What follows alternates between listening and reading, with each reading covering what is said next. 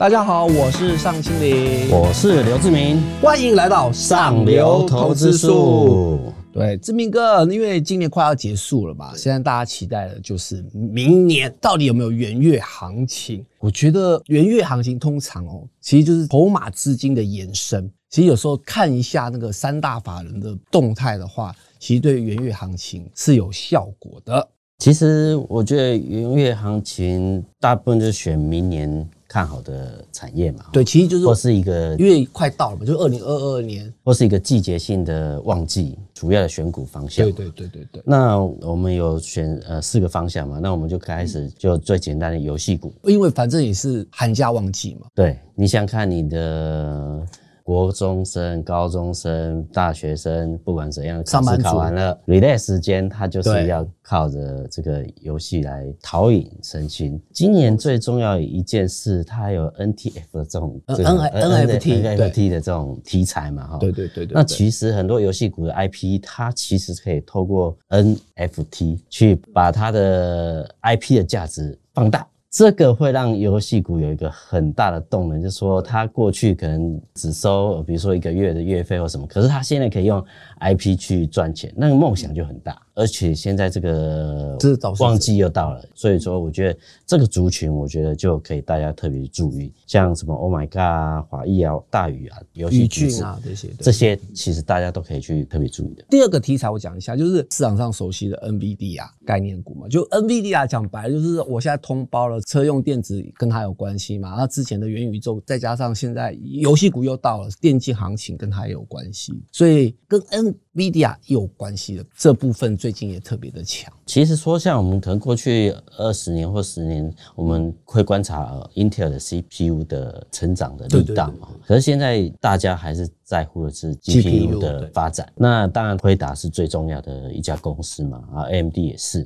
那你看，其实近十年的发展，他们是比 Intel 要好太多太多。对对对对，成长的太快。然后重点，它也跟。台积电有密切的合作嘛？哈，那其实我觉得以台积电的这个制程一直往前进，然后它的技术一直往好的方向发展，那也是世界第一流。那这些像辉达跟 AMD，其实跟台积电合作，其实它都会拿到最好的这个晶片。以后它这个放在不管是伺服器，不管是放在那个电竞笔电，其实它的效能都是比。过去好太多，那像这种东西都是零点一秒的战争哈，所以说它一定要最好的晶片。那这方面像台湾台积电当然是最重要的嘛，测试的就是。呃，日月光嘛，还有一些 IC 载板的新兴紧缩，那最重要还是电竞的那显卡的部分，像技嘉、微星这种，都其实都还是在趋势上，我觉得这都是大家可以注意的。补充一下，就是刚才志明哥有讲到说，以前 PC 时代啊，比拼的就是 Intel 的 CPU，可是现在大家越来越重视影像、显影这部分之后，整个 GPU 主导这个所有一切，就是大家比元宇宙。然后甚至区块链，你要运算能力也是强调是显卡，然后强调也是 GPU 的部分。所以我是觉得辉达这几年的成长性，大家真的不容小看啊。所以只要辅助它成功的那些台厂们，我觉得都要密切留意。好的，那我们再讨论下一个 Starlink 低轨卫星。现在其实当初要不是马斯克讲他公司 Space 有财务上的危机的话，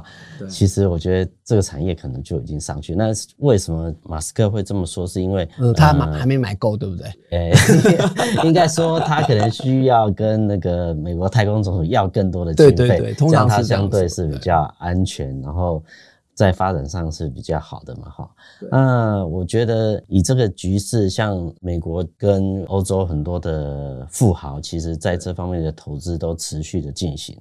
那现在 Space 现在大概有一千八百颗左右在地球轨道上了，最终的目标是四万三千颗的样子。那卫星上太空后，地面接收站，那这都是台湾的强项。对对对，尤其是地面这对地面这一块是台湾的强项。那我觉得这一块在往后几年其实都还是很好。举例来说，像地面接收站的小型接收站，像金宝太阳起机啊，嗯，像射频元件的相关的零组件，像稳茂啊、森达科啊、全讯啊，都值得大家去慢慢的观察。好的，那接下来最重要的部分就是，听说是二零二二年所有券商一致票选，一定要布局的就是电。动车。其实看起来不只是 Tesla，因为 Tesla 去年呢呃销售是五十万台左右嘛，今年应该是八十几万嘛哈，明年大家估是一百二十万到一百五都有可能啊，就看它那个欧洲的产能有没有开出来。那不只是 Tesla，像宾士、Volvo、B N W，所以说看起来这个电动车的世代，我觉得从今年到明年已经开始。那它还有累积很多，像电动车就要很多的相关的一些零组件、连接器的，像互联啊，像你很多需要的什么呃 MOSFET 跟二极体啊，像强茂啊、德伟啊、台办啊这种，其实都是将来往上成长的一个重要的台湾的相关公司。我觉得这也值得大家去注意了。其实你观察，你现在可能很多人买新车的时候，都会想考虑是不是用电动车。对，会第一个也是会都开始对，最大的差别说，哎，我家里是不是可以装这个充电桩嘛？哈，对。那像这种建和新啊、台达电啊、然后和硕啊。宏硕啊，这是有充电桩的相关的这些零组件的话，其实我看到一个数字是说，到二零二五的时候，你累积的电动车的那个量可能到五亿台，但是你装的那个不管是公有的快充或者是家用的话，它最少有二点八亿台这么多。那其实现在可能也才几百万，甚至很少。那将来会成长会那么多？